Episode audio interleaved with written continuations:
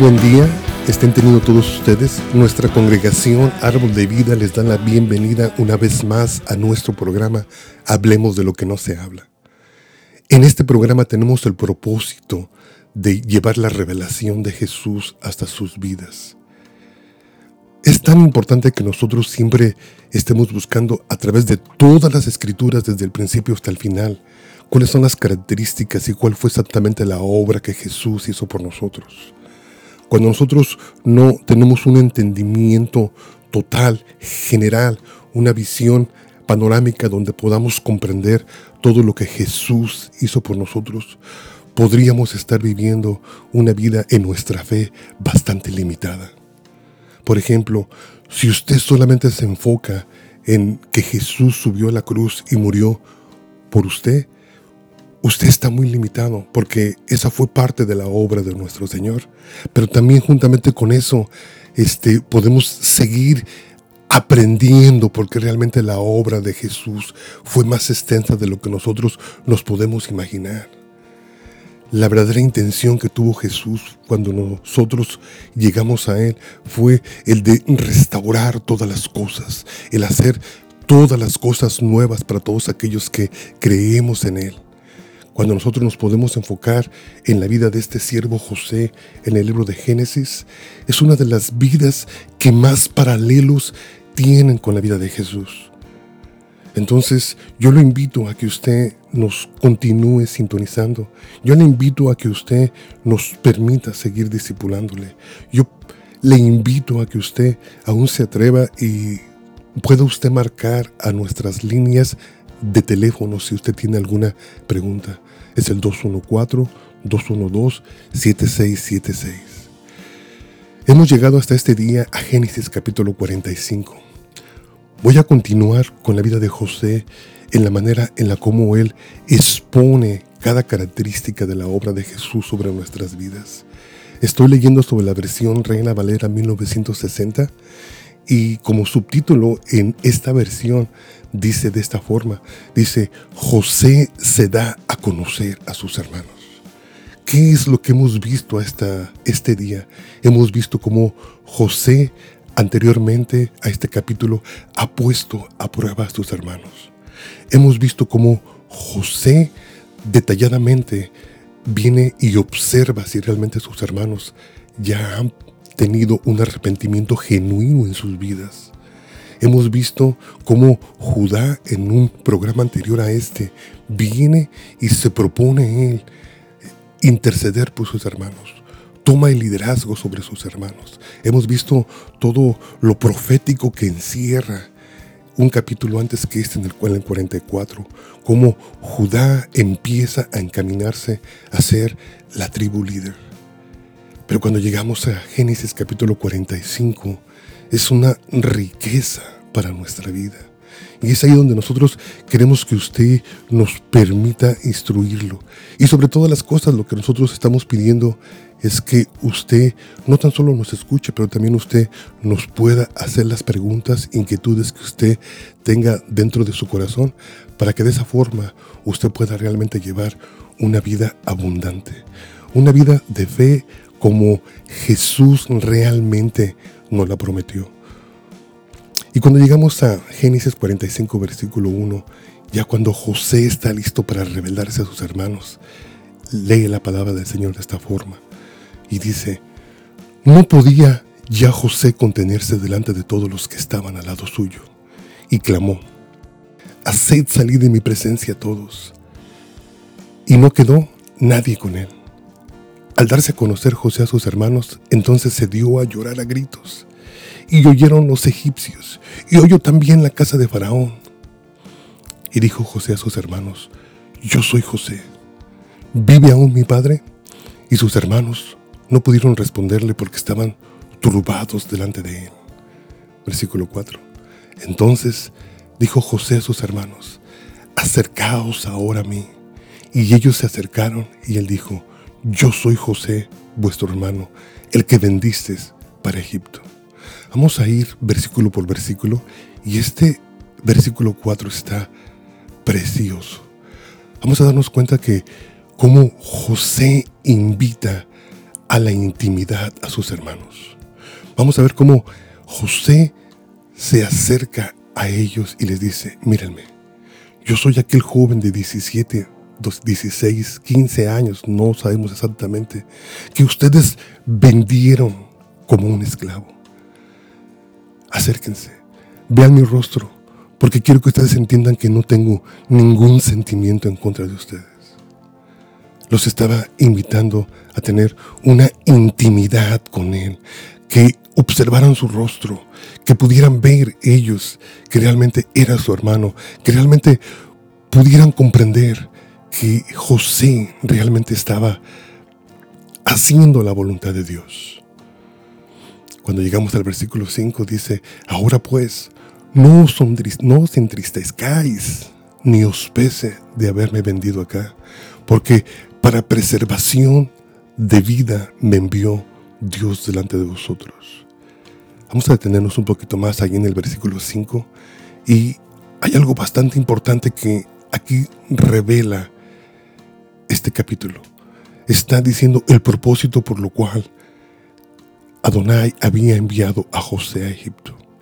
Y estamos viendo cómo remarca la teología de José, lo que él tenía en su mente, que había sido enviado a aquel lugar para poder proteger la vida. Desde ese momento podemos empezar a ver todos los paralelos que tiene la vida de José con la vida de Jesús. Cuando nosotros nos recordamos lo que Jesús nos ha dicho una y otra vez, yo he venido para que tengan vida y esa vida se convierta en una vida abundante. Ahí nos podemos dar cuenta de un enorme paralelo, pero no tan solo ha sido un paralelo con la obra de Jesús, porque realmente lo que se está revelando en este versículo 5 se está revelando cada acto de misericordia que el Señor ha hecho con esta creación. Si regresamos capítulos antes y nos recordamos que ya hemos visto la vida de Noé, a través de la vida de Noé se construyó precisamente una arca, pero el propósito de esa arca era para la preservación de la vida.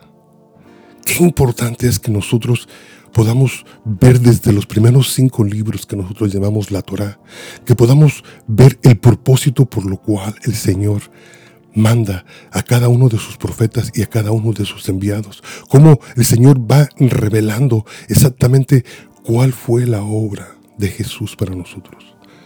Para preservar nuestra vida, Jesús ha sido enviado. Porque todos hemos escuchado una y otra vez, una y otra vez, que viene un periodo milenial donde vamos a reinar con Cristo. Todo lo escuchamos una otra vez y lo que yo quiero que usted entienda es que ese tiempo sí viene en camino. La iglesia mesiánica, congregación, árbol de vida, estamos totalmente parados debajo de esa teología, donde nosotros creemos que viene una nueva etapa dentro del periodo de la humanidad donde todas las cosas van a ser renovadas. Y es ahí donde nosotros constantemente estamos invitando a la gente para que entiendan el mensaje de Jesús. El mensaje de Jesús es claro y es sencillo. Él ha sido enviado para preservar la vida. Y todos aquellos que podamos creer, Él nos ha prometido no tan solo que nos dará la vida en abundancia en este peregrinar que tenemos aquí en la tierra, pero también nos ha prometido que vamos a resucitar para vida y que vamos a vivir aquí sobre la tierra y que vamos a reinar juntamente con Él. Porque ese siempre ha sido los intentos que nuestro Creador ha hecho, el salvar a la humanidad, el de preservar la vida. El versículo 6 les explica el por qué Dios lo envió a él. Y dice, pues ya ha habido dos años de hambre en medio de la tierra, y aún quedan cinco años en los cuales ni habrá arado ni habrá ciega. ¿Qué es lo que le está diciendo? Lo que les está diciendo es que parte de la acción que nuestro creador había tomado de preservar la vida era porque venían problemas, venía una escasez de alimentos a la tierra, venía un periodo donde no se iba a poder ni arar ni cegar. nos podemos dar cuenta cómo tanta similitud con la vida de Jesús. Eso es precisamente lo que Jesús quiere hacer con nosotros, porque sabe que las cosas aquí en la tierra en la que vivimos ahorita se van a poner cada día más imposibles para nuestra subsistencia. Entonces se está planeando un plan de salvación. Mejor dicho, se ha planeado un, un plan de salvación para preservar la vida y para llevarnos nosotros a otro principio.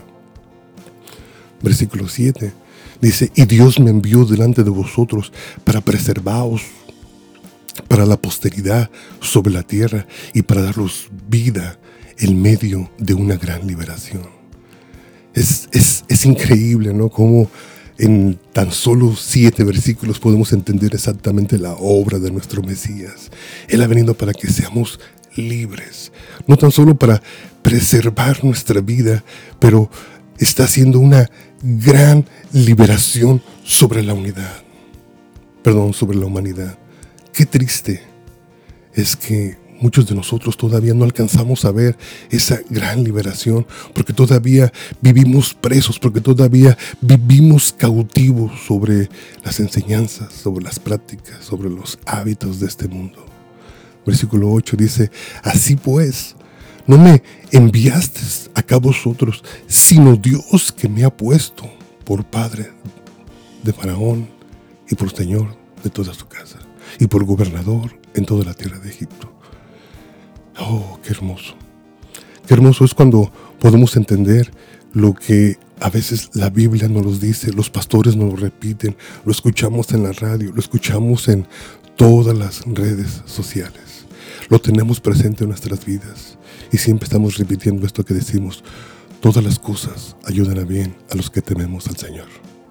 Pero aquí José nos está revelando otro segundo punto de su teología. ¿Qué es lo que José tenía en su mente? Lo que José tenía en su mente era que sus hermanos no lo habían vendido a Egipto, sino que todo había sido un plan de Dios. Sus hermanos solamente habían sido el instrumento para que él llegase a Egipto, para así poder preservar la vida de muchos habitantes de aquel tiempo, incluyendo toda su familia, pero también lo había enviado a aquel lugar para hacer una gran liberación, para poder traer esa libertad, para poder traer esa provisión. Versículo 9, los envía, los comisiona, como también a nosotros nos ha comisionado Jesús.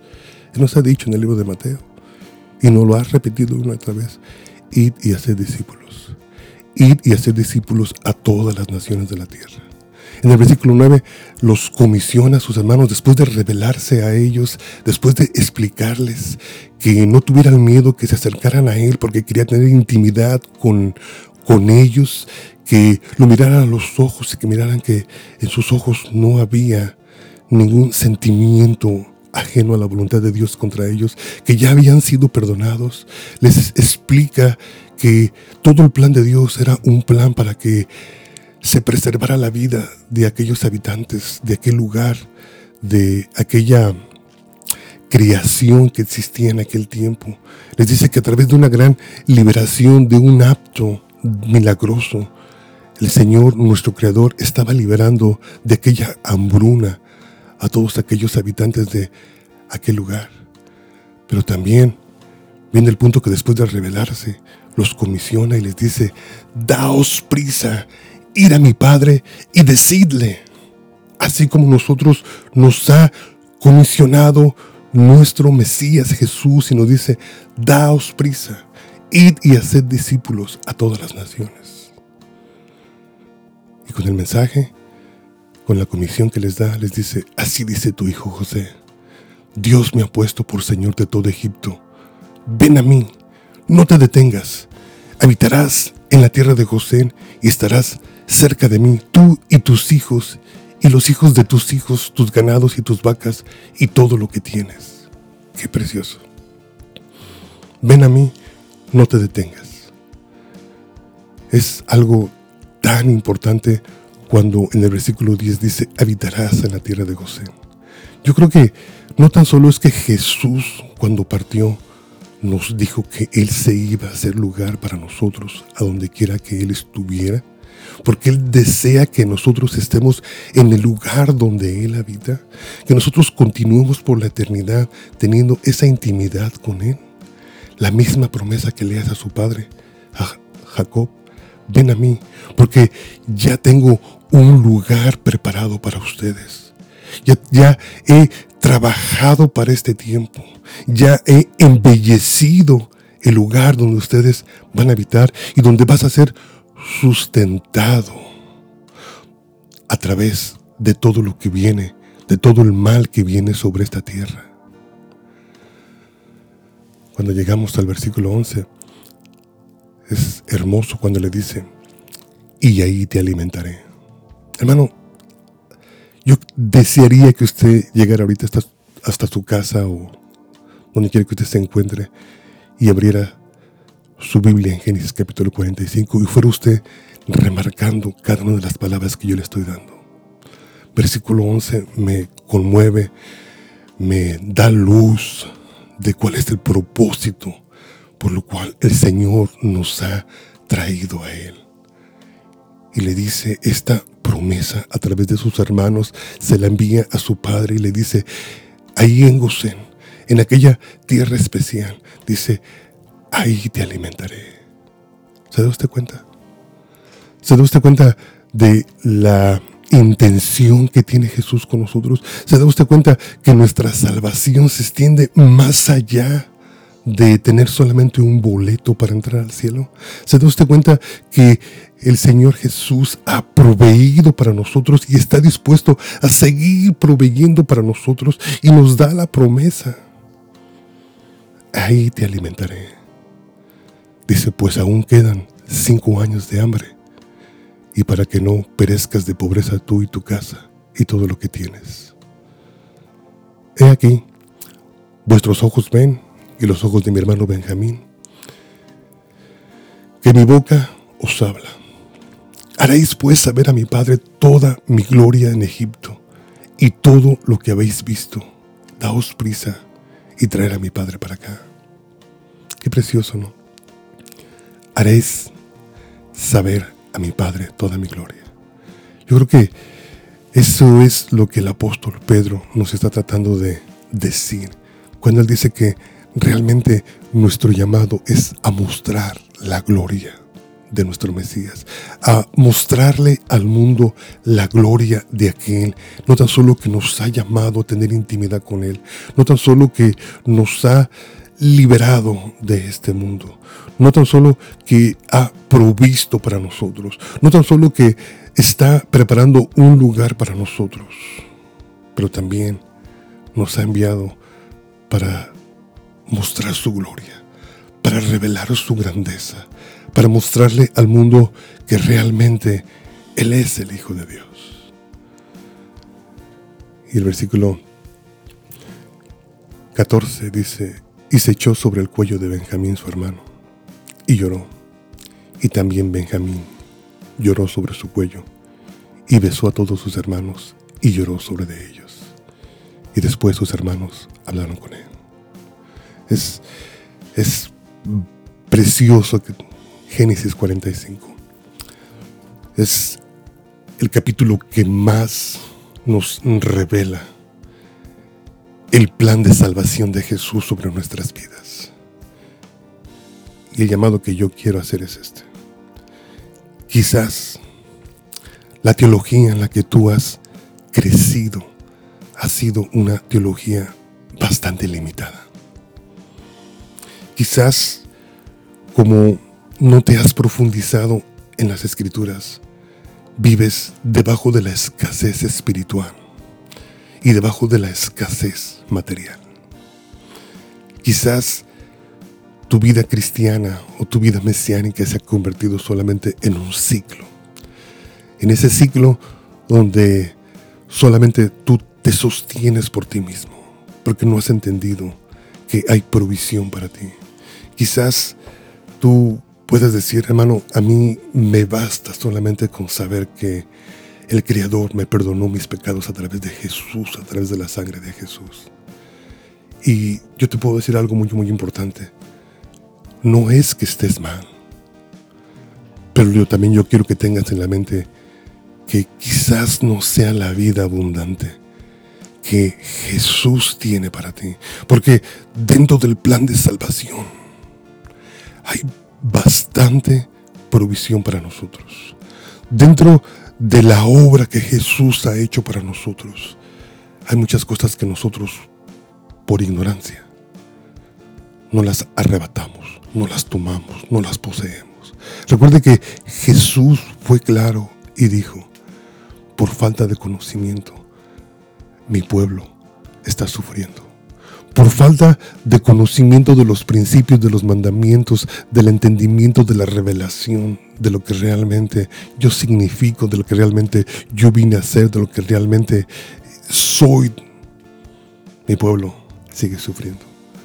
Es por eso que suma importancia que nosotros tengamos una teología bien extensa y bien remarcada desde el principio de las escrituras hasta el final de las escrituras que no se contradice en ningún momento.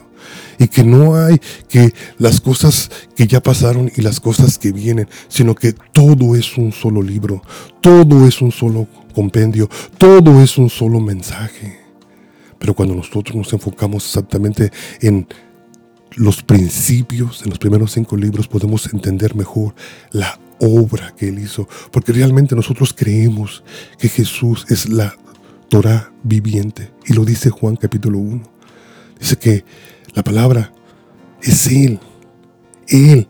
Él siempre ha estado con Dios. Él es la palabra revelada a nosotros. Él es la instrucción. Él es la palabra viva. Hermano, no sé cuál sea tu posición. Desafortunadamente se me acaba el programa. Solo tengo 23 minutos. Y solamente quiero decirte, analiza tu vida. ¿Estás viviendo una vida limitada? ¿Estás realmente absorbiendo todas las bendiciones que nuestro Creador ha hecho para ti a través de la vida de nuestro Mesías. Y si no, recuerda, el teléfono a marcar es el 214-212-7676 y estamos aquí para que la gente pueda entender la verdadera revelación y los verdaderos beneficios del plan de salvación. Dios te bendiga.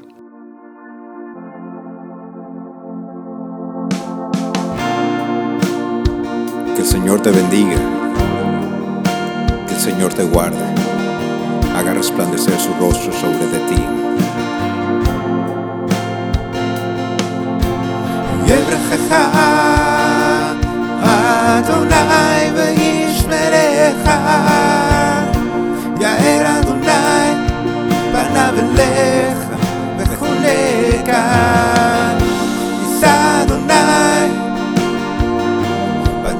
אליך ויסר